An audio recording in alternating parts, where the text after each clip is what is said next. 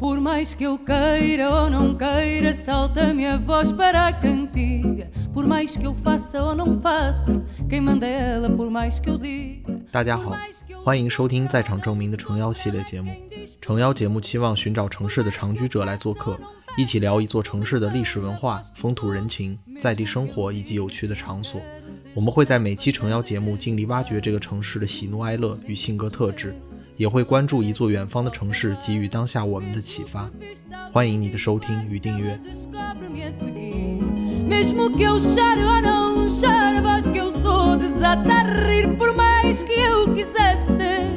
Descobre-me a seguir. Mesmo que eu chore ou não chore, a voz que eu sou desata a rir. Por mais que eu quisesse ter só um minuto de descanso, por muito que eu lhe prometesse voltar a ela e ao seu canto, por muito que eu fizesse juras, esta voz que não me deixa perguntou sempre deslocada. Eu já te dei razão de queixa. 呃，欢迎你的在场与证明，这里是在场证明，我是宇豪。呃，我前几天刚刚中招了哈，就今天算是恢复了一些，所以这期声音要是不太好听的话，大家就多多包涵一下。呃，这期呢是咱们诚邀系列的第三期。呃，其实佛罗伦萨那一期结束以后呢，我就在想下一期要去哪个城市。呃，就正犹豫不决的时候呢，就有一个嘉宾主动送上门来了，然后想聊一下里斯本。那这个也是属于这个播客版的守株待兔了哈。呃，我想这个城市呢，确实放在佛罗伦萨后面也很有意义，因为那个佛罗伦萨那期呢，我没有说到整个佛罗伦萨呢以及意大利的衰落和地理大发现，然后开辟了新航路，其实有很直接的关系。所以正好承上启下，那我们今天就去这个地理大发现的源头去看一看，就是葡萄牙的首都里斯本。那么这个送上门来的嘉宾是谁呢？就是播客理想屯儿，呃，Chivi Journal 的主播球姐。那作为在场证明的嘉宾，我先来吹一波哈。咱们球姐呢是双语内容的创作者，然后之前是记者出身，曾经在新西兰和英国的航空公司、银行和政府部门从事过市场营销和公关传媒的工作。那现在呢，居住于葡萄牙的里斯本。啊，球姐和大家打一下招呼吧。Hello Hello，大家好，感谢宇豪的介绍，很高兴能跑到你们的节目来做客，因为我之前是有名的串 台主播，所以你这守株待兔也带得很好。对我是听你的节目，因为我当时正好要去意大利旅游，然后我就搜索一些跟意大利相关的节目，就发现你们了，所以这会儿也主动送上门来聊聊里斯本。好嘞，也是我们的荣幸。那 OK，那下一位再介绍一下，就是我们的老朋友了。然后当年呢，我们也是一起去里斯本走过一遭的。啊、童姐和大家打个招呼吧。Hello，大家好，我是童姐。那又被宇豪抓过来录节目了。嗯，我觉得这一次我就不多做自我介绍。嗯，其实这一期呢，就是来听宇豪老师和我们球姐上课的。那同时也跟大家分享一下在里斯本的感受吧。好嘞，好嘞。嗯，那咱们嘉宾都登场完了，就开始咱们这个诚邀系列的第一趴吧。小学语文课造句环节。对，就是请两位做一个关于里斯本的一个生动形象的比喻句吧。就是里斯本像一个什么样的城市？要不然球姐先来呗。我觉得里斯本像一块精心编制的、色彩斑斓的挂毯。就首先，挂毯这个东西可以延续到里斯本和阿拉伯相关的历史，我觉得你一会儿应该也会多加介绍一下。然后嗯，说它是一个色彩斑斓的原因，也是因为里斯本每个街区和地区的景色都各不相同。就像编织挂毯的时候，你需要用不同的编织技艺，然后再加上里斯本那些马赛克的瓷砖和五颜六色的建筑，所以我感觉里斯本特别像一块精心编制的、色彩斑斓的挂毯。嗯，嗯确实。那童姐呢？嗯，那我自己觉得像珊瑚吧，嗯，像珊瑚呢有两个点，第一个点就是都有那种被潮水浸泡过后的那种雕琢感吧。然后再就是，嗯、整个城市所运作的机制跟珊瑚很像。那珊瑚其实是一种动物，那又类似于一种植物，就有点像海底的热带雨林吧。嗯，建构了一个生态系统，然后也孕育了很多海洋生物。那我自己觉得里斯本在当下也是偏安一隅的，但是千百年来它又有自我的更新、自我的迭代，也孕育出了跟不同于其他欧洲城市的那种独特的风貌吧。嗯，你俩的形容还都是挺浪漫的，显得我这个 感觉很土。那你快讲讲你的。对，来听听你的。我我的形容就是里斯本像一艘这个大西洋上的船，就是一方面哈，就是我我在里斯本，我会明显的能感觉到空气里面那种海的味道，就是它几乎可以凝结到可以触摸的那种感觉，就是这个是一个跟地中海完全不同的一种海洋性格，在我看来。那另外一方面，我觉得里斯本的城市呢，像一个满载货物的一个甲板，就是形形色色的，然后满满当当，就是并且有被那个海洋侵蚀过的那种斑驳感。就还有一个就是，嗯，我也不知道是不是就是它的历史作为一个前置条件，在我脑海里吧，我总觉得里斯本的城市呢有一种很坚韧的一种探索的那种精神，就这个非常符合，呃，一种在海洋当中航行的那种想象吧。我觉得很形象。对，OK OK，那其实我我刚才听到我们几个人的一些关键词啊，就比如说有这种五彩斑斓的一些东西，然后形形色色的，或者是很多样的这样的一些东西。呃，我们提到的这些关键词，某种程度上都其实跟它的过往的一些历史也是有关系的。那正好我们下一趴呢就聊一下吧，里斯本它的过去是一个什么样的情况？OK，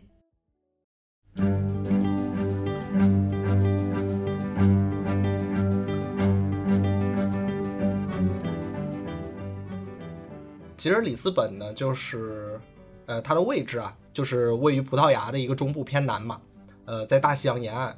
呃，比较有意思的是，里斯本它是欧洲第二古老的首都，嗯，就仅仅次于希腊的雅典，比罗马还早了四个世纪。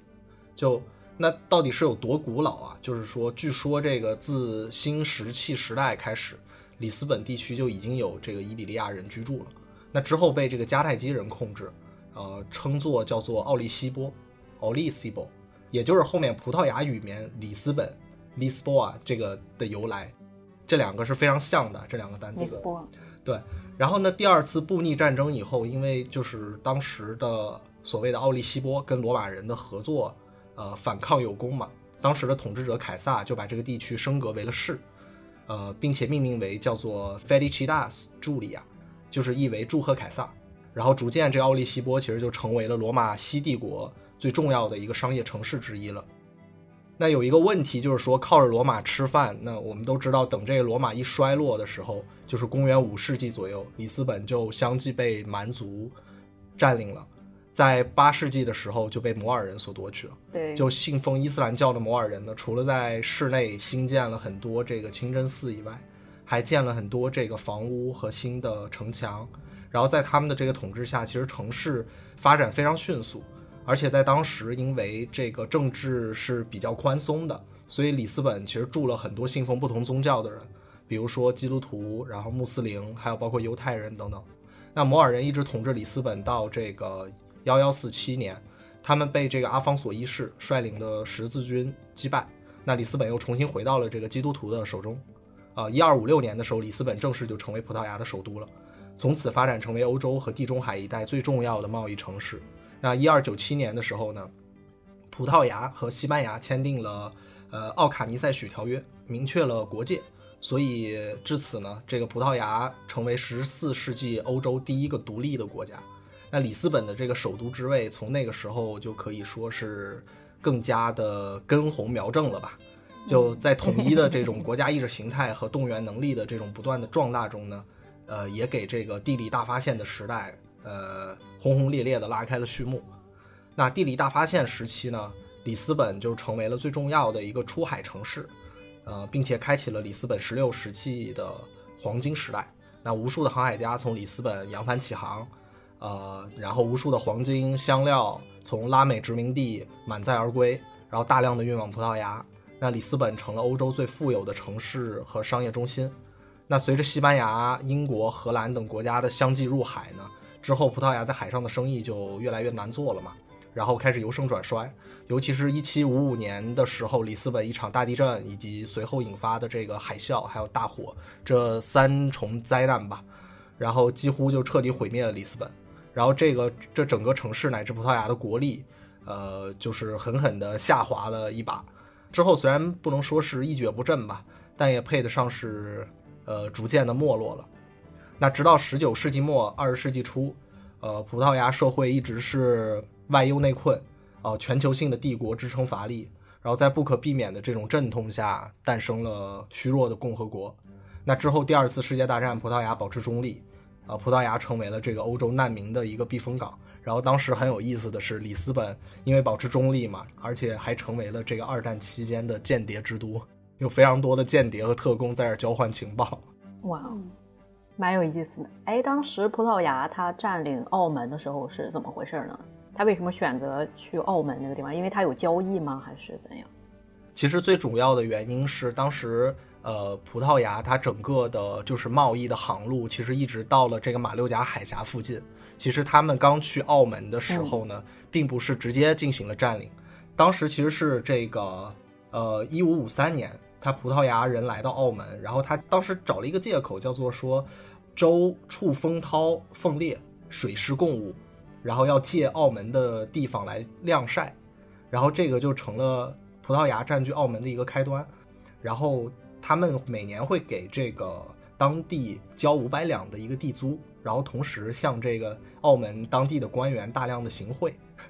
就是这种暗箱操作的默契，它其实一直持续到 一八四六年，然后葡萄牙来了一个新任的那个总督，叫做阿马勒，他当时很鸡贼，他看那个英国和这个大清的鸦片战争得逞了嘛，所以他就开始考虑强占这个澳门。然后当时他就修了围墙啊，然后马路，然后修了防御工事，然后并且关闭了这个海关。呃，到这个一八八七年的时候，葡萄牙就已经基本上控制了今天澳门的范围。然后随后跟这个大清签订了一个叫做《中葡里斯本草约》，那之后又签署了一个叫做《中葡友好通商条约》。其实变相的相当于是葡萄牙人就获得了永居的一个。管理澳门的一个权利，对，是。当然，就是澳门现在就是至今吧，它的这个城市风情啊，还有建筑啊，包括文化呀，甚至是生活习惯，都仍然被葡萄牙影响的非常深刻。就比方说，咱们都知道那个 就是葡式蛋挞，其实在澳门也非常流行的嘛。就小时候吃肯德基的那个蛋挞长大的。哎，对。这个在大陆上的流传其实是依靠肯德基做的广告，我觉得，嗯，是的，是的，对，这个普这个普式蛋挞其实就是里斯本的一道名菜嘛，或者一个很出名的小吃。对，在那个贝伦区有一家最古老的，就在那个修道院旁边，对，那个葡葡式蛋挞，哇，真的是好好吃。我第一次去的时候吃了六个，感觉还不够。确实，这个蛋挞我觉得是可能是世界范围内里斯本最出名的一个菜肴了。嗯，我们刚才聊了一些历史方面的东西，其实我们能看到一些这个，嗯，里斯本吧，它挺有意思的一些特征，就是比如说它早早的就成为了大型的这种居住地，还有商业港口，然后同时它这一个呃舞台上吧，可以说是你方唱罢我方登场。然后各种人来了又走，然后也有长期的这种宗教的反抗和早早的这种建都，那也经历了这种呃堆金积玉的这种很富有的时代，然后也经历了这种惨绝人寰的大灾难，那就这些历史印记与重大的事件，其实都在里斯本这个欧陆最西端的这个首都，呃，我觉得是或深或浅的留下了很多痕迹吧。就是这些痕迹如何去塑造或者影响了里斯本这块大甲板，让它能变得如此独特，呃，有一种不一样的气质。我觉得我们下一趴可以一起聊一下。对。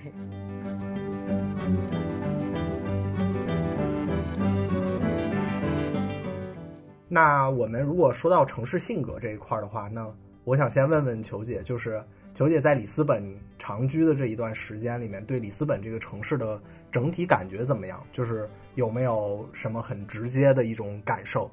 嗯，其实我第一次去里斯本的时候，我当时还没想到要定居里斯本，我就想先来那儿看看，因为我特别喜欢的葡萄牙作家费尔南多·佩索阿，他是他的一个博物馆是在里斯本。但是我来了以后就发现，哇，当地人的英语水平好高啊！一开始我都做好了可能要鸡同鸭讲或者要靠肢体语言去交流的这个，就我发现葡萄牙人的英语水平又高，而且他们对游客啊包容性真的是特别强，就他们特别的热情。我去的一些当地的小咖啡啊，还有一些小饭店，他他们都是就是对你特别感兴趣那种，就感觉哇，这个城市的人都好有包容性，而且很多元化。我在里斯本见到了一些不少欧洲其他的地方的人，然后我就问了一下他们为什么喜欢这里。嗯，就除了天气还有食物的原因以外，他们觉得里斯本当地人算是一个包容性很强的一个城市。然后我就想，哎，要不然搬来这里吧？就感觉一开始想玩上三四天就走的，后来一待 一下一年，真是 一待就走不了了。对，真的是。那彤姐呢？还有宇豪，你们什么？感受，就因为我们是大概我记得在里斯本当时应该前前后后也就待了四天左右吧，只能说有一些就比较独特的印象，因为它确实就对比其他的欧洲城市来说就还蛮独特的。那首先我自己总结了两个 key word，就是第一个呢，我觉得它有那种时空穿梭机的感觉。就首先是因为它的呃建筑群吧，就它不太像那种就像巴塞啊这种城市的建筑群，它是那种呃新的和老的是那种杂糅在一起的。那里斯本就我个人的感官，它是完全分离的，就是在旧城的旁边是有一个新城嘛，而且是非常现代化的。对。那据我了解呢，葡萄牙的法律也要求说，如果你要对城市的古建筑进行改造或者开发的话，其实它必须是要跟嗯原建筑的外观一致。啊，否则的话，你这个项目就不会被批准。那就意味着，嗯，老城市一定是完整的保留这个老城的风貌的。那这两个城市呢，就新的城市和旧的城市是中间有一座大桥连接起来的嘛？就感觉你通过那个大桥的那一刻，就是 有点像从旧的那个，嗯，比较斑驳的陆离的那种城市，到了一个新的现代化的摩天大楼，就很明确能感受到那种时空的转换，就是，嗯。那种感觉就有点恍如隔世嘛，就就比较微妙。我觉得这这一点是还蛮有趣的，印象也很深刻。然后第二点呢，就是一句话吧，就是嗯，迷幻和粗粝的这种交融性。那首先我自己对这个迷幻的感受是来自于那种嗯拼贴。不知道就是你们有没有那种感受，就是嗯，你在那个街道上，就是能够看到几何的马赛克的拼贴，而温是街道上有那种拼贴啊，然后那个嗯，室内也几乎都有这种花砖的装饰吧，嗯嗯，然后还有那种粗粝的感受啊，是来自于那个斑驳的墙面。那在里斯本呢，这两者其实有一种平衡感嘛，就是就这种交融的感受，就是比较视觉层面上的吧。有点像那种，嗯，一幅巨大的那种拼贴画一样的，然后而且是带有那种四边的那种拼贴画。你这个形容的也很视觉，对啊，就是就是很视觉化的感受嘛。描述的很详细。我我的整体感受其实是比较氛围型的吧，就是我去那边玩的时候，感觉里斯本整体上还是挺 chill 的，就是虽然也属于这个伊比利亚半岛嘛。但是我感觉它就是跟如果跟西班牙对比的话，它其实除了那种奔放热情以外，它其实还有某种很慵懒的，然后有点闲散，有点那个与世无争的那种劲儿。嗯，就是还有一个有意思的是，就是我在观察里斯本的这个城市和街道的时候啊，它有一种那种统一在某种城市氛围里面的那种格格不入。呃，就就有点像我前面说的，就是像是在一块那个。大的甲板上有形形色色的那种货物的感觉，就是里斯本这个城市呢，感觉有各种各样的元素，但是他们好像都被接纳，然后被融入，然后彼此不相同，但又不干涉。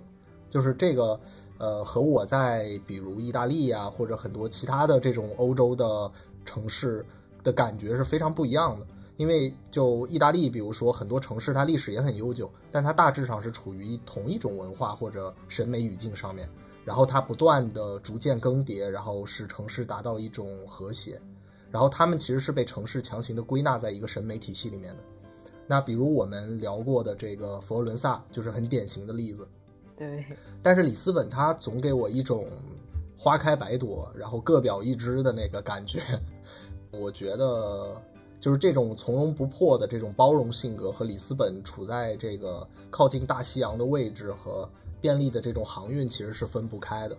它其实有很深刻的一些这个历史上面的原因。嗯，从这一点上，其实我们可以看一看，就是里斯本的历史上来过多少客人，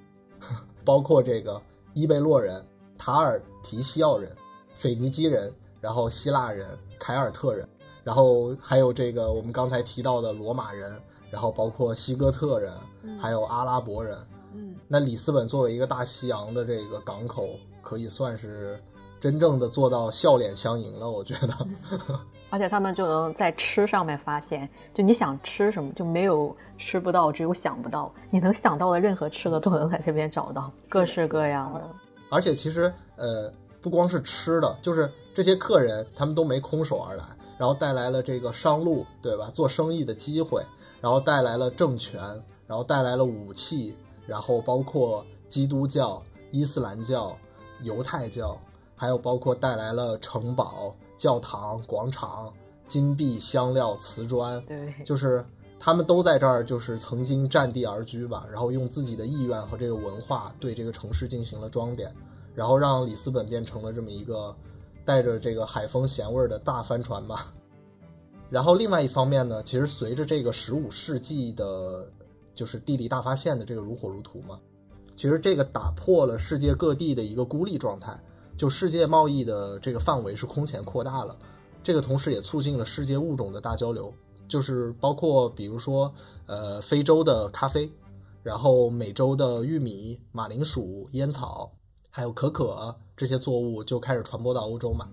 然后地理大发现其实也导致了世界人种的一个大规模的流动和重新分布，尤其是美洲，造成了大量的这种混血人种。那新的事物、新的文化，对吧？然后新的人种。然后新的生活习惯、新的技术革新等等，这些其实都在里斯本这个大航海的这个前哨吧，被大家认识，然后接纳、尝试，然后并且在这儿慢慢的发酵，带来更高的这种融合度。那这种融合度也进一步促进了更多的好奇心与包容吧。那这一切都为这种文化的多元其实提供了非常良好的土壤。哎，当时葡萄牙人他们是占领巴西是吧？然后现在就感觉里斯本一半的人都是巴西人。是的，对，而且他们巴西式的葡萄牙语和欧洲式的葡萄牙语还不大很一样。就是拿那个早上好来讲的话，葡萄牙人是 Bom dia，然后巴西人是 Bom dia。哎，但是呢这两种语言他们之间可以互通吗？对，可以互通。哦，就是类似于英式英语、美式英语。是的，是的。然后，那我们刚才讲到，就是这种很多的这种种族嘛，他在这个里斯本轮番的洗牌，轮番的登场，然后这个其实给里斯本带来了很大的包容度。然后另外一个就是这个大航海这种新事物的不断涌现，然后也给这个里斯本带来了很大的包容度。那就是除了这种很包容的性格以外啊。其实里斯本，我觉得他性格还有另外一面，就是这一面，我觉得是很硬核的一面，就是是一种非常坚韧的一种性格，是一种呃很向外探索的那样的一种精神。就是这种硬核的这种探索，它其实也有很深刻的历史原因。就是现代西方学者，他其实用三个 G 来高度的概括地理大发现的动机嘛，他们分别是这个英文里面的黄金 Gold，然后上帝 God，还有荣誉 Glory 这三个 G。对啊，那其实我们想一下，同时代的其他的欧洲国家就不难发现，就是地理大发现的早期，然后这英国和法国还在这个互相打，然后这个西班牙呢还没统一，然后意大利的这些城邦呢依旧就是沉溺在这个 地中海贸易里面，哎，对，还还在玩剩下的那一套，然后他们也没有这个动力向外去探索，然后那就是呃葡萄牙呢。是在这个驱逐信奉伊斯兰教的这个摩尔人，成功收复失地的这个很漫长的过程当中，然后他们其实形成了非常强烈的一个民族意识，然后强化了这个基督教传统中的这种扩张精神，然后他们的王权其实也某种程度上得到了强化。那国家的动员能力的提升，其实为他们这个海上的呃探索呢，其实创造了很坚实的一个经济和政治上面的一个条件。那之后，这个奥斯曼兴起嘛，那天主教世界其实也非常急需要发现一个，呃，其他的基督教大陆来一起制衡这个奥斯曼。所以说，作为一个长期以港口身份存在的城市呢，就是海上世界其实给了里斯本人足够的一个探索的空间和想象。那这是一个我觉得他们性格里面很硬核的东西。那还有另外一个，我觉得就是能表现他们很坚韧探索的这样的一个史实。我想可能是里斯本这个城市历史上最重大的一个事件，这个其实在它的整个的城市面貌上面都有极大的影响。那我先我先 Q 一下二位吧，就是说你们有没有觉得就是里斯本的这个市中心啊，尤其是在它这个历史中心，就是庞巴尔下城这一块啊，有没有感觉它整个的城市面貌是有点奇怪的？嗯，我有这种感觉吧，就是特别是是那个市中心走到那个海边的那一段路，对吗？对对对。就感觉那儿就对比其他的欧洲的市中心，好像它显得有一点古朴啊，甚至可以说有一点简朴。就当然也是因为它就是濒临海边嘛，然后就遭受海风的那种侵蚀嘛。但主要是我感觉那种装饰性就非常简约啊，就是那种感觉。嗯，球姐，你有感受过？我就感觉很空，它有很多广场那边，而且立了很多雕像。哦，是，就是商业广场那个特别大的那个，是吧？是是，对对对，其实那个也是跟这个事件是有直接的关系的。其实我我当时在里斯本的时候，尤其是在那个呃那条大街叫做奥古斯塔大街吧，我记得。奥古斯塔，对对，那条大街上有一个呃，我觉得那儿是非常反直觉的，就对于我来说，嗯，因为就是我去我也去过很多欧洲的城市嘛。就是一般，呃，作为一个城市当中的最重要的呃一条大街，或者是一个最重要的历史中心的黄金地段来讲的话，就是很少有里斯本这么简约的这种城市面貌。嗯，对，就是甚至有点简陋。说白了，我当时觉得。我说的简朴，你说的简陋，直接是简陋。其实是这样的，因为呃，当时我觉得呃蛮奇怪的，因为那个你作为一个市中心的一个建筑立面来讲，很少有这样非常封闭的，然后非常简单、缺乏装饰性的，然后并且嗯，它其实好像并没有对这个街道进行很大的这种展开。对，它其实并不是特别适合做生意，你发现没有？对，它很很就是很很小的，它的街道都。对对对，它的开窗啊、开门啊这些其实都挺简单的，对，又很小。其实这种建筑风格啊，都是绝大多数都是这个十八世纪后半叶才建成的。就是这种建筑风格和我们看到的这个同时期的其他欧洲城市区别都很大，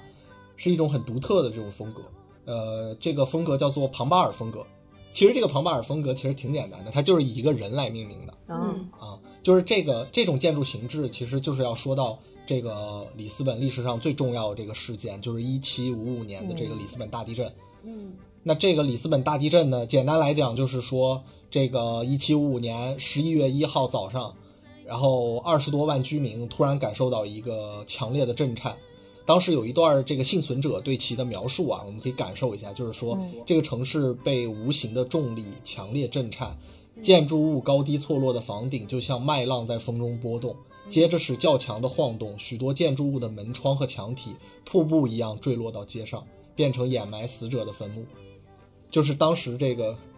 这个地震还是挺吓人的。这事后对这个勘测啊，是一场规模达到这个里氏震级九级的一个大地震。嗯，天哪！对，这个震中的位置在大西洋，呃，距离里斯本这个大约有一百公里啊。然后这个大地震之后呢？还没完，还衍生了两个次生灾难。就首先是这个火灾，因为这个十一月一号嘛，当天正好是万圣节，然后有很多这个教徒在教堂做弥撒，然后点了各种啊，这个火烛，嗯，这个地震将这个弥撒的这个火烛肯定就掀翻了嘛，然后就引发了一个大火。那个时候呢，因为大部分的建筑是木质结构的嘛，这个火灾就在全城一下子就蔓延开来了。然后其次就是这个海啸，最高的这个浪可以高达三十米，又又给里斯本造成了一次洪灾。那把这个 逃过地震和火灾这个幸存者，然后又卷入大海了，就确实是挺惨的。嗯，对，这个据统计，当年一七五五年里斯本这个大地震夺去了大概九万条生命，就是是里斯本总人口的三分之一，然后全城大部分建筑都被摧毁了。嗯，我记着他在那个宫殿广场，就是那个奥古斯塔凯旋门在的那个地方有个广场嘛，它里面有一个里斯本故事中心，它差不多两千多平方米的一个地方，然后用一些就是 VR 啊，或者一些挺先进的技术来讲里斯本几百年的历史，里面就有一那个大地震的整个过程，就是感觉真的是蛮惨的，嗯整个城基本是毁灭了，所以里斯本现在。还能甚至保持现在这个样子，真的我感觉挺不容易的。这个其实里斯本之所以现在还是葡萄牙的首都，然后并且呢还能保持现在这么完整，甚至是说还比较繁荣的这么一个状况，嗯其实要得益于一个人呢，就是刚才我们提到的所谓的这个庞巴尔建筑的这个缔造者庞巴尔侯爵。那当时这场灾难啊，几乎让当时的这个国王叫做若泽一世，他几乎就是动了要迁都的念头了，就准备放弃里斯本这个城市了。嗯就可可见这城市毁的有多严重。那最后，当时的这个首席国务大臣啊，就是庞巴尔侯爵，他接下了这个重整里斯本的这个烂摊子吧，算是。那他当时定下的这个灾后重建的原则叫做埋葬死者，关心生者，嗯就是在城市的这个规划方面呢，他也决定不重建这个里贝拉皇宫。那这个里贝拉皇宫呢，之前建了有两个世纪，大概位置呢就是在我们现在看到的，呃，刚才球姐说的空空荡荡的那个大广场上，就是以前皇宫的旧址，就完全被震塌了。那他也决定不重建这个东西呢，他就改成了政府、商铺、民居的一个混合区，就是现在的这个里斯本的心脏吧，商业广场。那重建方面呢，他主导进行了这个全世界最早的这种城市抗震的设计，就是为了避免这个地震灾难的一个重现。那里斯本的工程师们呢，发明了这个结构对称性的一个木框架的结构，这个结构叫做庞巴尔龙。嗯那这个庞巴尔龙呢，这种木结构它的伸缩性是有利于分散这个地震造成的波动的。然后同时呢，他们设计的这个建筑的山墙高于屋顶，那一旦起火可以阻止火势的一个蔓延。啊，在建筑的整个这个建设上，就是庞巴尔侯爵他其实借鉴了葡萄牙殖民地的一些军事风格，就是给各种各样的建筑材料，然后以至于这个包括教堂的门脸儿啊，还有这个大街的宽度啊，这些都严格的制定了一个建筑标准。嗯，那一切的这个重建工作标准化、尺度化，然后用了不到一年的功夫，新的这个里斯本市中心就陆续完工了。那遍体鳞伤的这个里斯本，就是才重新焕发了一线生机吧。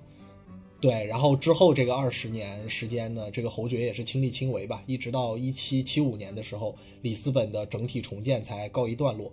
那这次其实大地震不光是给里斯本带来了一个非常深重的灾难啊，甚至是给这个葡萄牙带来了国力上的一个巨大衰退。但是另外一方面呢，就是福祸总是相依嘛，就是也催发了就是里斯本人民性格非常坚韧的一面，就是包括呃如何让新的城市更快的在废墟上重生，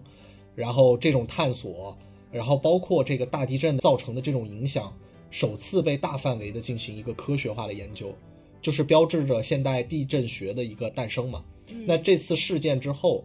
呃，还有一个很有趣的事情是，引发了对宗教和科学的一个大讨论。对，当时这个百家争鸣，然后启蒙运动的这个呃，比如说伏尔泰、卢梭啊、这些人都发文和教会展开了这个激烈的辩论，然后同时康德也撰文，就是一同抨击这个教会所谓的一些天谴说啊之类的。那新思潮其实借着这个大地震的机会呢，对宗教力量进行了一个撼动，那得到了前所未有的一种力量吧。那启蒙运动因此进一步得得以推动，成为了这个欧洲哲学思潮的非常重要的一个转折点。嗯其实从这个上面，我们也能看到里斯本那个性格里面很硬核的那一块儿。对，真的是，而且我发现他们就是政府决策的人蛮大胆的，我不知道是不是也跟他的这种民族性格有关系。因为当时疫情期间的时候，别的地方都是说啊，都闭关锁国的状态，我们不要接新的人。但里斯本他会说，那我们来出一个数字游民签证吧，然后来吸引更多的人来我们这儿，就感觉他们好像不怕死的 那种似的。然后变相的对他们经济产生了特别大的帮助。因为里斯本之前可能是从那个零八年金融危机以后，一直葡萄牙经济一直处于衰落的阶段，但这两年就是靠着这个数字游民这种开放的签证吸引人才，包括那种黄金签证吸引一些富豪过来，对对他帮助蛮大的。不知道他们真的是挺硬核的，在我来看。是的，是的，这个葡萄牙之前这个金融危机之后，不是一直是作为这个金珠四国之首嘛？Pigs，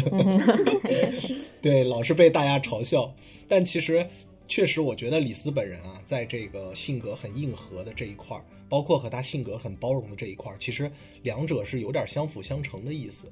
他们整体上是呈现出了一种，呃，因为过客的众多，然后因为这个历史的。呃，来回的变迁，大起大落，其实好像他们内心里面真正的好像明白，拥抱变化或者拥抱新的事物，然后大胆的去做出改变，这些事情其实可能才是他们的生存之道吧。我觉得，对。我们聊完这个比较沉重的这个大地震，然后既然咱们都已经说到这个 启蒙运动和这个呃思潮这一块了，那。呃，也聊了这个刚才庞巴尔侯爵嘛，这个属于是里斯本的政治名人。那我们不如聊一聊这个葡萄牙的这个文化名人怎么样？就是里斯本的这些大文豪们。我知道，其实这个最早的时候，童姐其实非常神往里斯本，也是因为里斯本的一些大作家，是吗？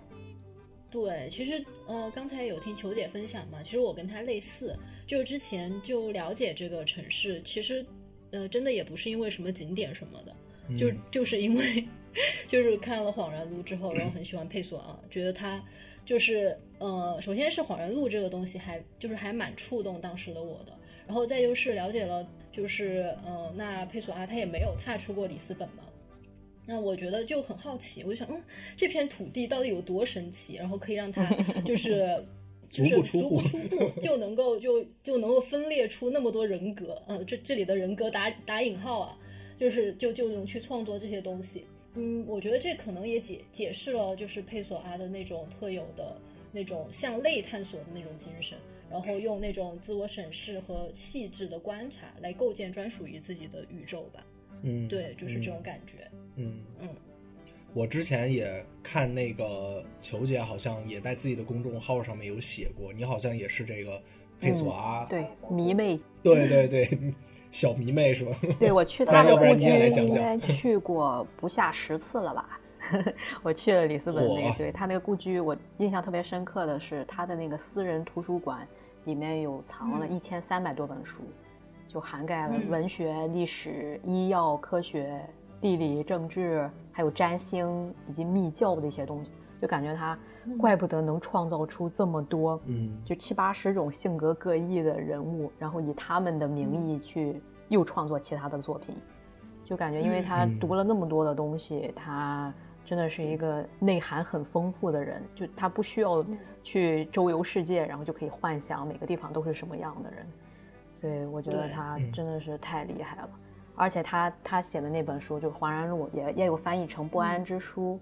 我一直给我朋友说，如果让我余生只读一本书，我肯定要读这一本。你真的是粉头。对，他那本书是每次读起来都有不一样的感受，而且他没有次序嘛，他其实都是是写在一个，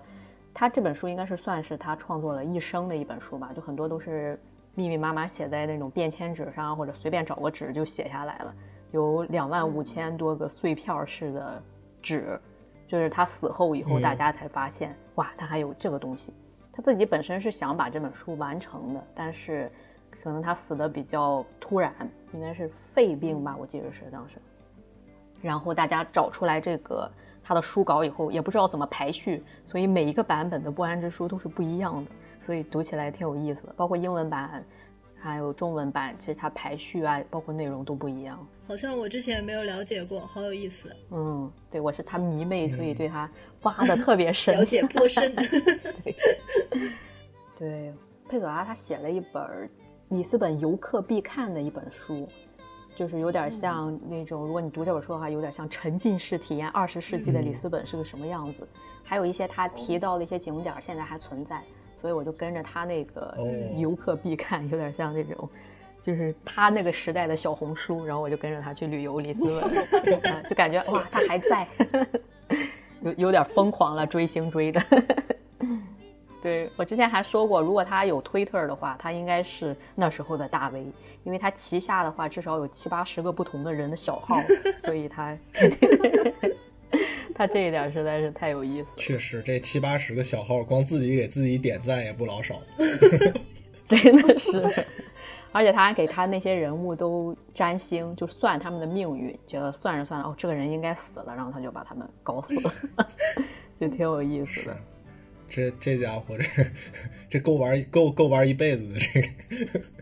对，所以说他一直在里斯本待着，他应该也不无聊，光忙着创作就可以了。是是，确实。那聊完佩索阿，我们再聊聊那个萨拉玛戈。可以。童姐要先聊吗？其实我 我就只看过他一本书，哎，《失明症漫记》是吗？对，我也是只看过，我只看过这一本书。对对对，我也是。但是我我觉得就是有一点，当时呃，我觉得他看了之后就特别惊异，说为啥他觉得人失明之后就是得是一种白色的那种牛牛奶海，对那种这是他不能对，这是他书里面的原话，就对。然后我就想说，去里斯本能不能够得到一些解答？嗯。咋去了你也失明了？去了那 那个阳光晃，对，确实有点牛奶海的感觉。眼前一白，是那边阳光太刺眼了。对，阳光特别好。对，而且里斯本好多大的广场，我记得我都我都是跑过去的。对，也没树。对，就往死了晒那个。真的是，我就是之前，因为我在搬来里斯本之前是一直在英国伦敦生活嘛，嗯，所以我刚来里斯本的时候，一看见太阳，我就哎呀，我要赶快出去晒太阳，补补我的维生素 D。那再说回这个萨拉玛戈，我知道他是有一回吃饭，然后吃饭时候等朋友，我朋友他说他晚了，所以我就在周那个周边逛，然后就无意间进了那个萨拉玛格的那个基金会和博物馆。然后我当时第一次知道他是葡萄牙唯一一位获得诺贝尔文学奖的作家，然后就开始看他那个失明症漫记。其实他后来还写了复明症漫记，还有修道院记事，那些我都没看。我当时就因为我是一个双语创作者嘛，我想，哎，我就要摸摸他的那个诺贝尔文学奖金牌，沾沾喜气儿。然后知道他还是一个无政府共产主义的支持者，还有葡萄牙共产党员，我觉得他的背景还蛮有意思的。之前他一直提议葡萄牙应该并入西班牙成为一个省，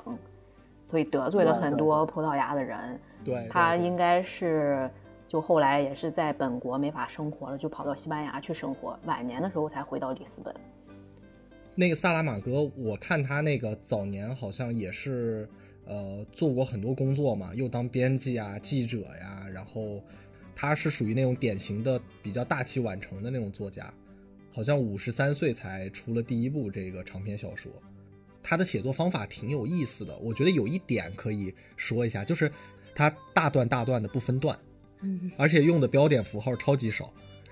嗯，对对，就是这一点是我在自己要断一下句，是看的挺头疼。是，而且它里面就是特别喜欢用那种写作手法，就是。呃，比如说有好几个人在对话，你一句我一句，但是它不像普通的那种写作手法会说，比如说求解说说谁说了，对对对，宇豪说怎么怎么样，对他不会这样写，他就是一句话接着一句话。然后我一开始看中文版的时候，虽然已经经过一些修饰了，但是我还是看得很头疼，因为就是你要不断的猜这是谁说的，要判断。然后直到我有一天，我晚上读着读着，我突然才恍然大悟，意识到这就是他想要的效果，因为他。就是把你带入进去了，你就是我们想象一下，如果当我们的眼前也是一片白，什么都看不到的时候，嗯，那其实我们所接触到的这个世界和我们听到别人说话的那个状态，就是我们现在在读他书的这个状态，对，它其实是同构的这种感受，嗯嗯，就当时突然一下我就觉得哇，这个好高明，他原来这样写是有用意的。我前面一直在骂他 我也是，对对对，很厉害的一个人，对，很高明。我记得去他那个博物馆的时候，他墙上是放着所有版本的他的著作，应该有二三百本吧，就包括有中文的、日文、韩文的各种语言的，就感觉还哇，蛮震撼的。其实他写的书并不多，但是就是这个世界影响力真是蛮大的。是的，是的。那 OK，那咱们从这个历史，呃。聊到这个如何塑造里斯本的个性，然后再到这个历史人物啊，然后这很多历史事件，那这一趴我觉得把里斯本的这个过去交代的还是蛮清楚了。那下一趴我们就是整点轻松的吧，也是大家比较喜闻乐见的这个在地生活这一趴，然后我们一起来看看这个现在的里斯本什么样。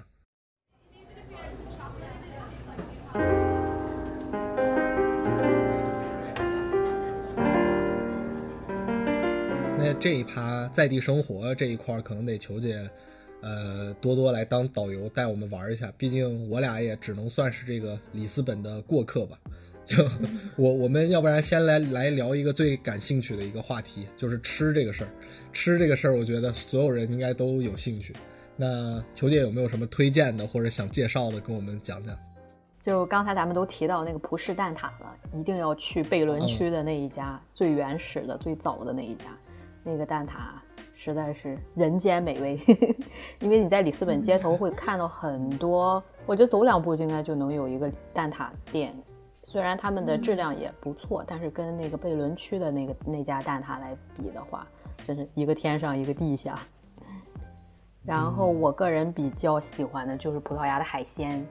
像它的烤鱿鱼，就 grill octopus。还有它的猪扒包、bifana，这两个都是必吃的。对，这个，然后还有它有一个面包，我感觉很多人可能都不知道，叫 p o r t d i o s 叫 God of Bread，是上帝的面包。我一开始看，哎，这个就很普通的一个面包，上面撒了一些像椰椰子一样 椰蓉的东西，待会我一吃，哇，简直入口即化的那种。那种感觉，我现在想起来都在咽口水，就超级好，咽口水了。对，是就是这些，我感觉对这这些东西应该是必吃的，就是海鲜啊、猪扒包、蛋挞，还有这些糕点。还有酒的来讲的话，我是对马德拉葡萄酒比较印象深刻。之前去那个波尔图，他试那个酒，就感觉呃还好吧。然后去马德拉的时候，马德拉也是葡萄牙的一个小岛，是 C 罗的故乡。那边那个酒就 Madeira One，他们是就说这个酒叫做不死之酒。为什么叫不死之酒呢？是因为它能保存上百年，甚至三百年之上。就你如果去尝那个酒的话，就年份越高，其实它越值钱。就很其他的葡萄酒，如果你开瓶之后在阳光下面放着，就很容易变质。对，就馊掉了。对对对，但马德拉那个酒就无无惧高温和氧气，就能保存这么久。就它酿造方式，我不是特别了解，就感觉蛮神奇的。它度数高吗？它度数倒是不高。我之前去品酒的时候就很甜，它那个酒。啊。度数的话，其实是和其他葡萄酒差不多的。嗯。那它是不是质感很醇厚的那种啊？就是很挂杯的那种感觉，就是对极致糖浆，对对，有点那种感觉。对我喝喝了几个年份比较久远的，真的有点极致糖浆的感觉，就感觉挺神奇的。但是就是在那种情况下，就在当地就晒着太阳，在那个小岛上，那个小岛就离那个非洲大陆比离着欧洲大陆更近。所以它整个整个是个热带小岛的感觉，就在那里喝个甜酒，然后吃个海鲜，晒晒太阳，然后没事再去参观一下 C 罗的博物馆，感觉还蛮享受的。我种草了这个地方，回头求姐快把那个名字就是打给我们，我们也可以放到我们的链接上面。对，放到 show notes 上面，大家可以过去玩一下。这听着一个热带小岛，边晒太阳边喝酒，这也太爽。而且那边的海鲜真的是极致了，而且超级便宜。马德拉的那个消费水平跟里斯本相比还要下一个档次。嗯，是。嗯，其实我印象最深刻的也还是那个蛋挞，因为我们就是去的时间比较短，然后当时我们很多时间，呃，都在路上奔波，因为当时时间太赶了，想玩的东西又很多。但是也是因为这个原因，就是因为时间太赶了，所以我们有看到那个贝伦那家，我们有查到，但是发现他排队那天人非常多，换了另外一家去吃，然后味道也很不错，是撒那个肉桂粉的嘛。对，我觉得我觉得也很好吃，但是对于我来说会有一点甜，我不知道就是嗯，对稍微有点腻。不过对于我来说，因为我确实就是。对甜品的喜好可能是比较偏中式的，因为其实我感觉欧洲的整体的口味都会偏甜一点，所以我可能会对我可能会比较偏厚重，就是一口就可以了，然后多吃就觉得不太行。你放屁！你当时吃了三四个，你 三四个也还好吧？人家球姐一口气吃六个呢，一盒，因为它一盒是六个嘛，是吧？给我来一盒，一口气炫完，对，停不下来。对了，关于这个蛋挞，就是既然说到这个，其实我我补充一个挺有意思的一个小故事，就是说这个蛋挞其实它的发明者其实是这个呃热罗尼莫斯修道院的修女。嗯，其实当时是这样的，就是当时的修女啊，她们穿的那个修士服其实是需要比较挺阔的嘛，所以说他们就是传统的做法是用那个蛋清来进行浆洗上浆。嗯，所以说洗多了以后吧，这就出现一个问题，就是这个蛋清儿都用光了，这个蛋黄留下来干啥？对，这个蛋黄吃不完怎么办？然后后面他们就发明了这个蛋挞这种甜品。然后，一八三四年的时候，这个修道院被迫关闭了，蛋挞的秘方，然后他们就是卖给了这个贝伦，就是这个糕糕点坊的一个店主。对，那这个这个店主呢，就是在。一八三七年开始营业卖这个蛋挞，那这间糕点店现在就依旧是号称最正统的那个呃葡式蛋挞店，就是刚才球姐你讲的那家。嗯，那是啊。这家店现在据说有五个传人，这比较有意思的是啊，他们这五个传人呢共同掌管这个蛋挞的秘方，但是为了他们是口口相传，因为他们从不记录在纸上，怕流传出去，他们只记在心里。OK。对，有五个还好，真害怕如果只有一个的话，那真的要失传了，怎么？所以你知道他们五个人，呃，就是怎么去保管这个秘方吗？就是说，呃，他们从来不乘坐同一个交通工具，也从来不在同一个餐馆进餐，也从来不一起参加某一场活动，就是以确保万一有什么天灾人祸呀，不会一波全端了吧？他们五个人，嗯，对，这样秘方就不会失传了。哇，太可以了，这个太厉害了。对，这真的非常的 old school，他们这个方式真的是。那我们说完这个吃的，那个里斯本当地有没有什么比较有意思的那种，呃，就是特色活动，或者是一些就是你看到的那种比较有意思的风土习俗有吗？那我现在再来补充一下里斯本逛街的地方吧。如果大家想去逛街的话，一般是在那个基亚多和巴夏那个地方，就 Chiado 和巴夏，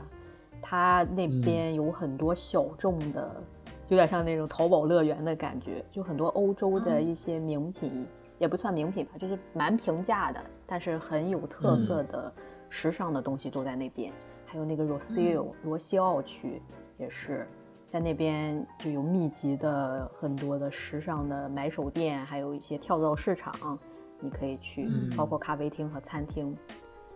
还有一个在那个 Barry Auto 那个地方，那个区是著名的酒吧区，它里面有一个叫 Pink Street 粉红街，就是里斯里斯本夜生活的聚集地，也被誉为是欧洲十二条最受欢迎的街道之一。它整个街道就是刷成了粉红色。然后上面全是挂的那种霓虹灯，嗯，就晚上的时候一般是特别热闹。如果喜欢夜店生活的，可以去那边。还有，因为之前里斯本跟澳门的这个关系，所以它有个类似于中国城的地方，叫 Martin Muniz 这个地方。嗯，我一般都去那边，就想中国餐了，都去那边去吃。然后还有很大的中国超市。所以我选择李斯文也是觉得对，跟中国有千丝万缕的联系。如果想家的话，想吃些纯正的中国食品的话，在那边都能看到。那边还有不少澳门人开的店，但是很多在做四川菜，我就感觉很纳闷儿。是这样，欧洲中餐的终点就是川菜。对，对。再推荐一个里斯本的一个节日，叫圣安东尼奥节，它是每年六月份，也是个基督教节日是吗？啊，对，一听这个圣，对，它应该是天主教，对天主教的节日，所以他就每年六月的时候就全国放假，然后全都人都聚集到那个自由大街那个地方去游行，然后就通宵达旦的载歌载舞，为了纪念这个圣安东尼奥。而且在那个阿尔法马那条那个街区，那个街区是好像叫是吧？嗯，对，阿拉法马，对，它是那个法多，法多法斗音乐因为法多而有名。对，对，他那个地方也会有一些游行活动，然后很多小商贩会在那里卖那个烤的沙丁鱼，就是这个节日你要吃烤沙丁鱼。之前我有朋友住在那个街区，他说一个月的身上都是那个沙丁鱼味儿。他这个节日要持续至少十天，所以每天都是有人小商小贩在那烤沙丁鱼。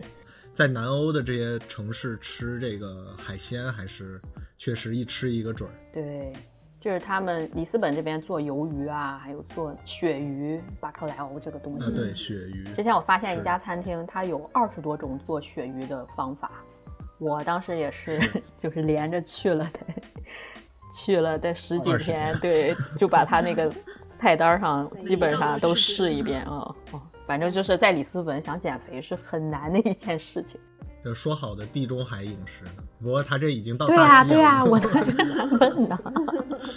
我还想着，天哪，不是都在推广地中海饮食吗？不是健康吗？我说这是什么东西？对，哦，对我突然想到一个还挺有意思的，就是那个呃，也算一个特色的活动吧，呃，也不能说活动吧，就是。呃，大家可以去体验一下的，就是说当地的这个公共交通有那个里斯本的那个小电车，我觉得这个还挺有意思的。对对，这种小电车就是它虽然在欧洲各个城市吧都还应用挺广泛的，但是里斯本的这个小电车呢，它一方面比较古老，就是呃里斯本的那个一号有轨电车，就是据记载啊，在一八七三年就开始运行了，嗯，然后到现在就这扳指头一算，这都一百五十年了。嗯，然后另外的话，这个因为这里斯本它的地形比较独特嘛，山丘众多，不是被号称这个七丘之城，对吧？嗯，所以说这个电车其实在这个途中会一直爬坡上坎，然后就是而且里斯本的那个很多街道都非常狭窄，所以你乘坐那个小电车的时候，呃，就是几乎感觉你手伸出去，呃，就可以摸到这个街道两边的墙了，所以说还是挺有一番乐趣的，就甚至是可能有点小刺激。对，它有点像过山车，因为它那个街道好，就是就是几乎可以说有一些什么呈九十度的那种坡，九十度倒是也不至于，那是悬崖了，朋友。反正就是很刺激，坐过山车一样的。确实，还有一个那个二十八号线，就是也是呃来里斯本的游客都不会错过的一条观光线，它好像途经这个城市当中绝大多数的一些著名景点，所以说也非常推荐大家就是抽时间体验一下。嗯。他那个始最好是在始发站坐，不然的话就没有位子。我之前对在那始发站就坐，而且你一张票可以一直就坐到头，或者你下来以后，然后再再上去都可以。嗯，里斯本很多那个街道真，我觉得是那个半坡起步的灾难，那些那些坡简直太难开了，我觉得不是老司机根本驾驭不了。那我自己就是就说回我刚才就是说那个迷幻的感受，我自己觉得大家去里斯本的街道上面就一定要就是低下头看一下，因为他们的那个铺地的那些图案都来自于传统设计书上的那种纹样，就是大家一定要留意看一下脚下，特别有意思。对对，是那个那种黑白鹅卵石拼的那个那种地面的铺装。对，各种铺装吧。对对对，有很多图案。是，哎，我我个人其实也算是一个那个伪球迷吧，就当然我的主队肯定是意大利啊，就是，但是我我我我想就是不管看不看球啊，大家应该都知道一个就是葡萄牙巨星对吧？克里斯蒂亚诺罗纳尔多，就是咱们这个 C 罗罗总裁对吧？那球姐，我听说你你也是个这个资深老球迷了，就你在里斯本当地有没有深入的去感受一下，或者说能体会到当当地那种热情的足球文化呀？对他，里斯本他当地有两家最有名的足球俱乐部，一个是本菲卡，另一个是葡萄牙体育，所以我现在还没有去他们的现场看过。但是就是有比赛日的时候，哇，那个街道基本上大家都在穿着球衣，就是两派打得很厉害。就你在街上可以看到两家球迷在那讲一些垃圾话，但没有到直接斗殴的地步。是我感觉葡萄牙人对足球这个热爱是，就超乎我想象的。之前我在英国生活的时候，我觉得英国对足球热爱已经是，嗯，蛮就是蛮深刻的一个地步了。就我去了意大利，还有去了葡萄牙以后，发现欧洲人更疯狂。对对的，南欧主要就是喜欢喷垃圾 话，真的也不动手，反正就是互喷，都是喷子在街上。而且很有意思的是，他那个那两家足球俱乐部的球场离得特别近，一个是光明球场，一个是何塞阿尔瓦拉德球场。就我不知道这是、是什么原因让他们把两个敌对的俱乐部的主场建得这么近。不过我知道在米兰的话，你们 那个国际米兰和 AC 米兰还是共用同一个球场，这点也让我挺惊讶的。这不更狠？对，是，所以那两个队如果有同城德比的话，就是哇，那个气氛。所以我现在就是想，明年一定要去看一场本菲卡和葡萄牙体育的同城德比，感受一下这个疯狂的这个球迷。而且 C 罗当时是在葡萄牙体育出道的，而且葡萄牙体育还出了飞哥和纳尼这些比较有名的葡萄牙巨星。而本菲卡的话，嗯因为我现在我之前在英国生活的时候，经常去曼彻斯特，所以我是曼城球迷，所以好多本菲卡的球星，像是这个碧玺啊，还有啊坎塞洛、鲁本迪亚斯，都是从本本菲卡挖过去的。就感觉葡萄牙会给欧洲这些五大联赛输送人才的感觉。是是。那这个聊完吃的和这一些当地活动，咱们聊聊正经玩的吧。就是这个作为欧洲最重要的一个旅游城市之一吧，我我觉得这个里斯本也还是有很多的景点可以分享。那个球姐，你有没有什么觉得特别有意思的，或者是特别有特色的推荐？嗯，哎，我先看看你们俩都去了哪里吧。我们应该市里面的差不多应该是都去过。我我推荐两个我个人比较感兴趣的吧。就我有一个是这个卡尔莫修道院，这个肯定大家都能看得到，因为它特别显眼。就是只要你进入这个里斯本的历史中心，你肯定抬头就能看到这个远处的山顶上有一个残垣断壁，这个跟圆明园似的，对吧？然后就屹立在那儿，对你肯定会好奇那是一个什么东西，那就是卡尔默修道院。然后这个是为数不多的1755年大地震之前的这个遗产之一。就是老老实讲，现在也不算这修道院了，就是主要还剩一些这个，呃，修道院主要的一些结构，呃，立在那儿。但是最新的这个，包括周边的改造工作吧，是由这个葡萄牙的建筑大师西扎主持设计的。那西扎他采取的这个策略呢，是重组那个路线和人行道，然后创建了一些这个高架的人行桥，就是方便地区的居民和外来的游客的这种流动吧。就是它整个的这个游览的动线和这种不同空间层次上的连接，其实是非常有趣的，就是可以推荐大家去转一转。呃，然后另外一个我比较推荐的是那个瓷砖博物馆吧，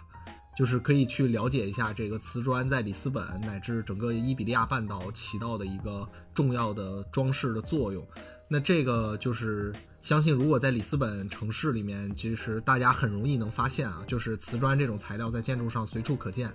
那这个其实是摩尔人带给里斯本的馈赠之一吧。对，就是在摩尔人的这个建筑观念里面，有一种现象就称作为留白恐惧，就是这个是在 就是在这个空间或者平面上，他们不能忍受留有空白，必须要用装饰呀，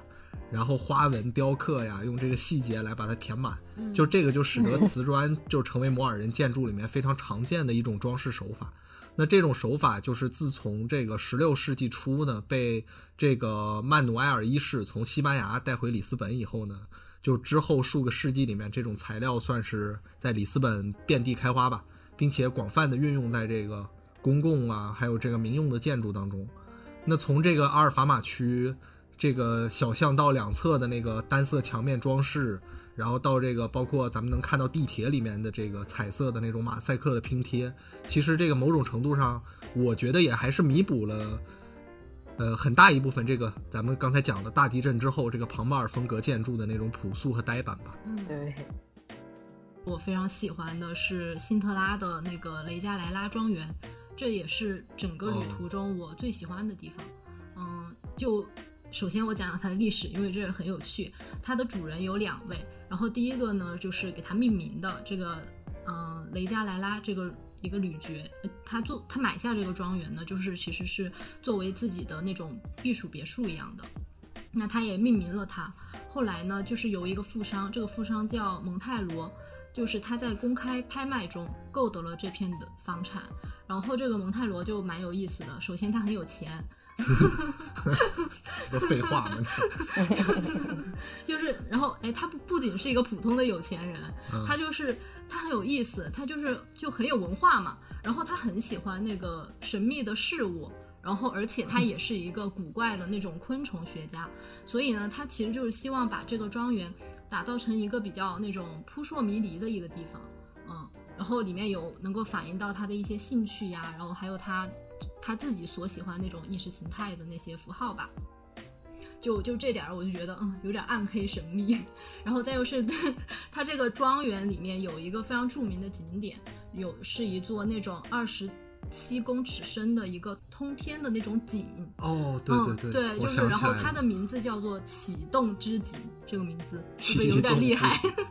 这核武器这弄的都是，嗯，然后里面呢是嗯有一个地下通道，然后这个地下通道是一个循环的那种往下走的一个那种是那种深井一样的一个螺旋的梯，嗯，然后它这里有一个嗯比较有意思的东西，就是相传啊，它曾经用于神秘的入会仪式，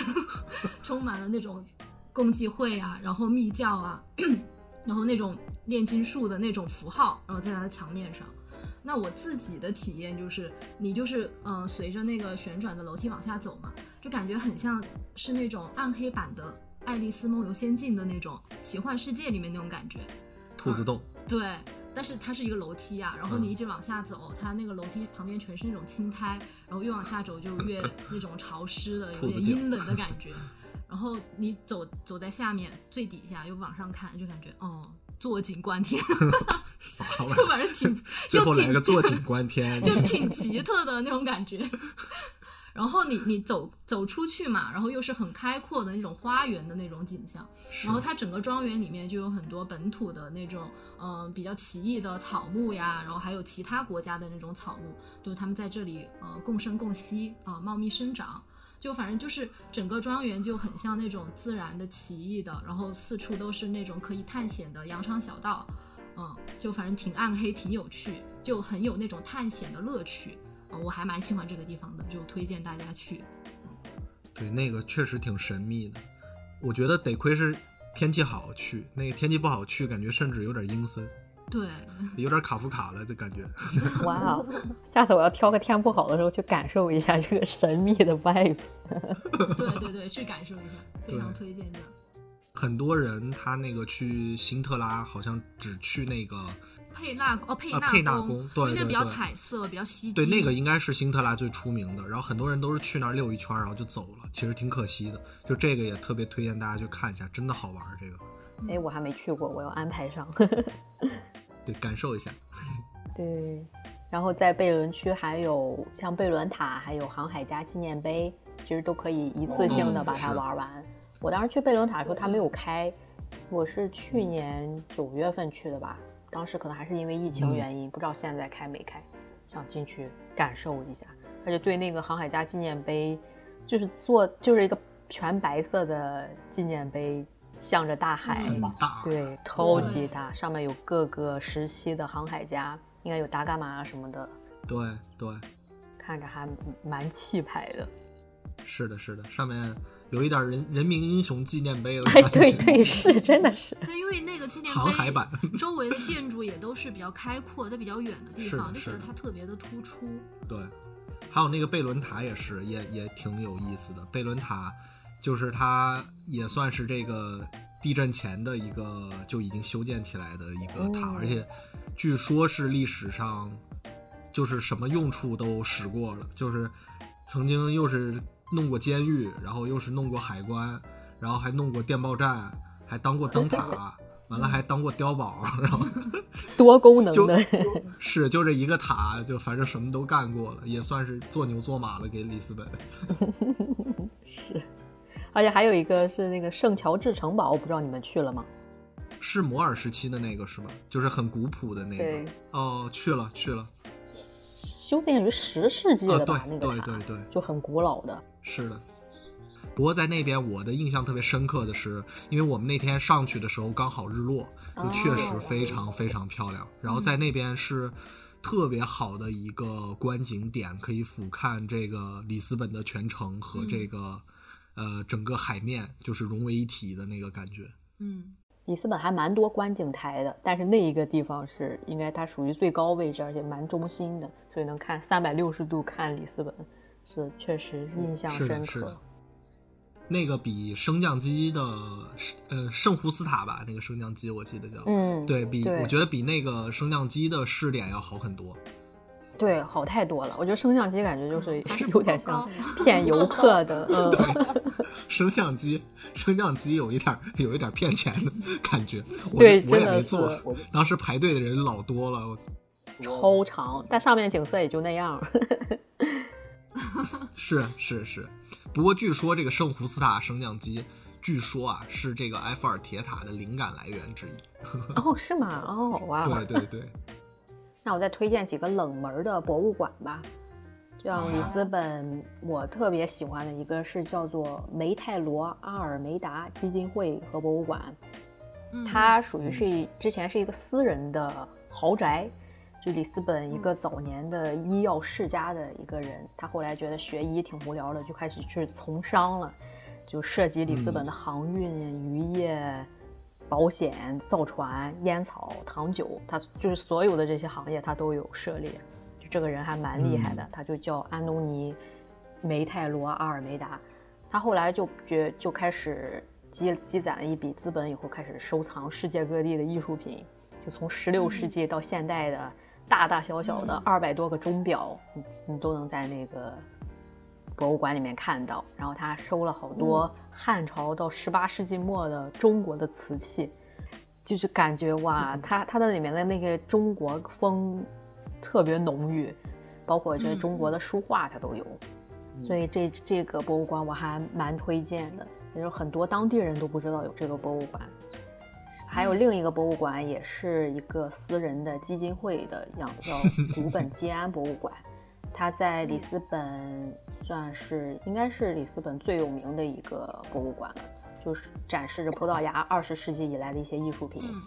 然后它本身还是一个嗯管弦乐队还有合唱表演的地方。就如果里斯本他们想看歌剧啊、看管弦乐队表演，都会去那边。让我印象比较深刻的是它，它属于一个巨大的公园儿，就它这个博物馆是建在一个公园里面的，所以就很有这种人文氛围。就你可以看到很多人都躺在草坪上啊，或者野餐啊，或者就在那读诗啊什么的，就很有意思的一个地方，也是我经常去的。中央公园大西洋版。对，有点儿，对，它没有中央公园那么开阔，但是就是艺术氛围啊，这个都还蛮蛮好的。行，那回头我们把这个球姐讲的这几个比较冷门的，我们也放到 show notes 里面，方方便大家去看一下。对，好呀，好呀。嗯，哦，最后我再推荐两个书店，因为我是对书店特别感兴趣。好的好的应，该是在 Chado 那个那个区域，这两家书店，一个是贝特朗书店，它是世界上最古老的还在营业的书店。就哦，很多书店可能比它早，但是后来都停止营业了。它是建立于一七三二年，就是从那时候开始一直到现在，一直都在营业，差不多二百九十年的历史了吧。然后另外一个叫嗯费林书店，这个费林书店挺有意思的，它本身你在外面看就是一个普通书店，但它还有个地下室，然后他那个地下室去了以后就有点感觉进入恐怖电影的那种氛围，就很阴冷。它上面还是现代的建筑，像木质的啊，就是书店的那种、那种样子，但是下去以后全都是石石头建筑，而且阴森森的，有点灌风的感觉。而它那些地下室里面的书，应该都是有年头的那种古籍，所以特别有氛围感。我进去以后就想，哇哇，我要我要在这儿写一部恐怖小说。就一进去看见那个 那个布局，它那个布局也蛮乱的，就有点像密室的感觉，所以还挺有意思的，可以去体验体验。嗯，嗯，应该叫废纸，应该叫废废。真可以，你需要翻的那些书，就是它特别随意的摞在那里，那些古籍，我感哇，简直是暴殄天物啊！那么多好东西就全扔在那里，它上面都沾灰了，也是。行，我感觉这个球姐确实也是老里斯本人了哈，就是 这个在地生活也确实很丰富。我我感觉我们三个人的推荐加起来，不玩个一星期应该是走不掉在里斯本。是，真的是。是。对对对。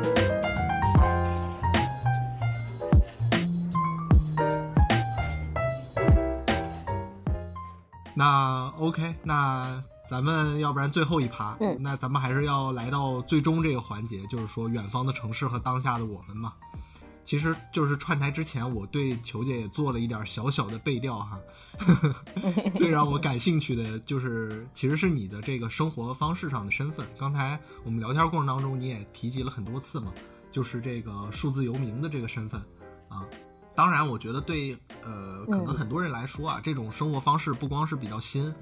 同时就是也包含了一些美好的想象，或者是甚至是某种合理的怀疑吧。嗯，就是呃，那我们就不如来聊聊这个和数字游民密切相关的这个现代里斯本的这一面。就是我有看到一个，就是二零二一年的一个那个应该是叫 Expect City Ranking 吧，那个榜单里面。就是来自世界各地的这个受调的外籍人士当中呢，就是有百分之八十的人都认为里斯本给他们像家一样的感觉。这个数据远远的超过全球平均水平的这个百分之六十五，而且稳居最有归属感的城市第一名。那同时呢，就是这短短的几年内，里斯本也是快速的成长为一个这个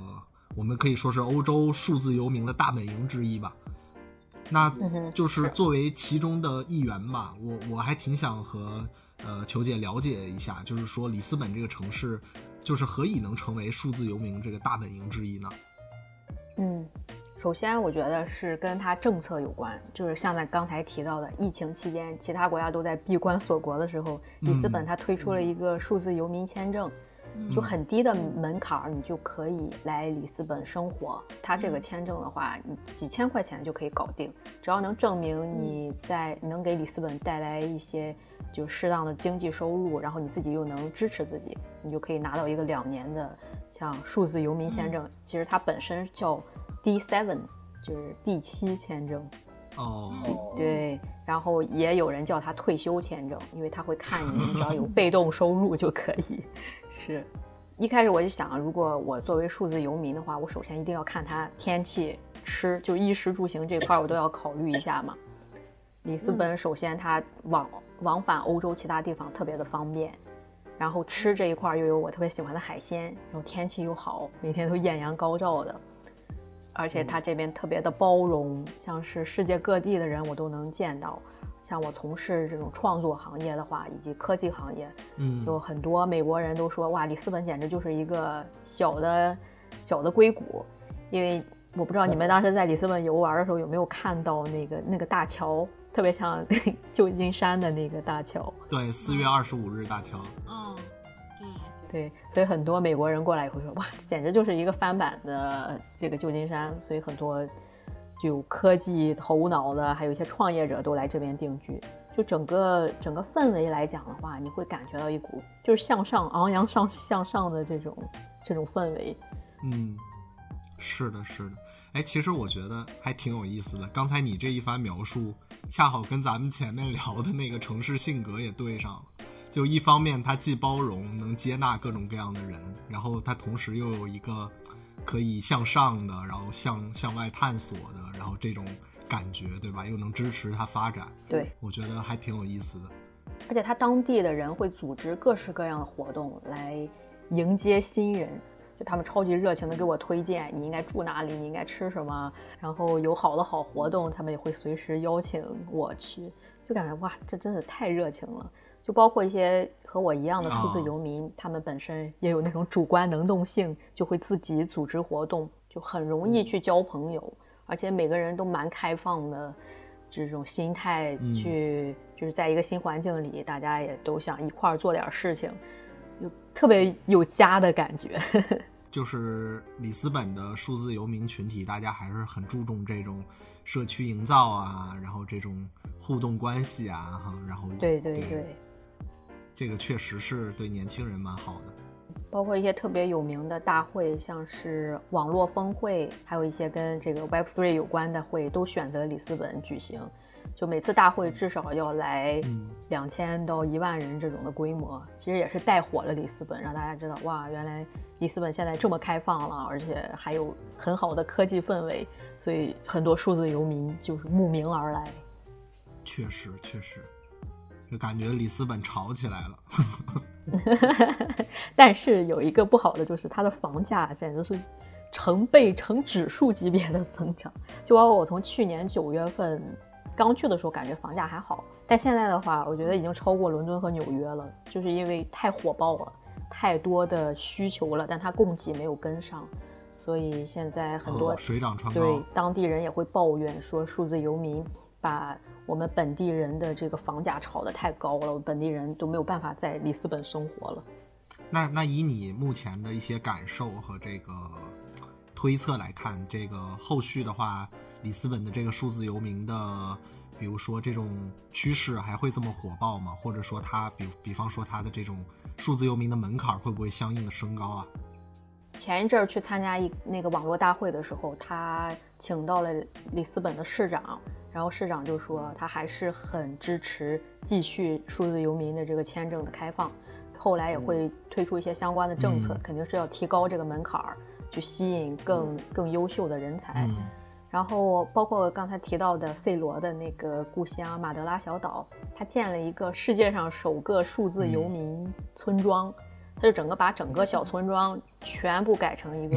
专门为数字游民打造的地方，还蛮有意思的。我有去参观过，感觉有点像那种原始部落的感觉。嗯，我懂，我懂，就是很开放，可能有点像一个乌托邦一样的。怎么听着有点像《中夏夜惊魂》呢？那倒也不至于，这有点那种邪教的风了。嗯，是，所以应该还是有这个趋势的。应该明年来看的话，会有更多的数字游民过来驻扎。嗯，听起来还是挺有意思的。那那我其实我还关心一个问题啊，就是说，就是对数字游民就是有一些了解的朋友应该也知道哈，包括这个巴厘岛啊、清迈啊，甚至是国内的这个大理嘛。现在其实都是数字游民的这种聚集地嘛。对。那这个里斯本和其他地方相比，就是有没有什么对于这种生活方式上的特殊之处呢？或者说哪些人你会更推荐他们来里斯本去数游一下、试一试呢？嗯，我感觉如果你要喜欢欧洲文化的话，里斯本应该是有它得天独厚的这个优势在，因为它本身离欧洲其他城市都近，所以也吸引了很多欧洲其他的人。哎，它本身又属于一个南欧的城市，所以就是欧洲文化这块儿肯定跟其他的像巴厘岛、泰国那边没法比。但是，我我问了一些身边的数字游民，他们基本上是十几岁、二十几岁的时候都会在东南亚待着，因为那边确实便宜，而且对。就是对他们的这个承受能力来讲的话，东南亚肯定是首选之地。但是他们三十多之后就会重新又回到欧洲，因为很多数字游民都是欧洲人嘛。然后他们就觉得里斯本有着对东南亚没有办法比的优势，离家近，而且文化也相似。但现在来看的话，可能对于刚刚开始。工作的年轻人来讲不那么友好，因为它现在实在是太贵了，就是真是赶超伦敦、纽约的房价的这个趋势。里斯本现在的租金也很贵吗？就抛开房价来看，租金也是很高，租金超级高。就像我去年九月份同样的房子就四百块钱，四百欧是吗？四百欧，嗯，对，四百欧，对。今年已经翻到一千五了，所以你可以一千五啊！对，这个这个这个是有点太夸张了。那我还是到那个村里住吧。他很多当地人现在就搬离里斯本了，因为住住不起嘛。因为里斯本的平均工资好像一个月才九百欧吧。但我就所以，我感觉里斯本这块还蛮惊讶的。一开始会想，如果数字游民这样把一个城市 搞成这样了，把这个房价炒那么高，当地人应该会有怨言。但感觉他们还。就是很平静，也没有游行的，也没有这种。就我问我当地一些朋友，他们就嗯无所谓了，就这样吧，我们就搬呗，就很佛的这种感觉。你们不过就是另外一批摩尔人，你们总会走的。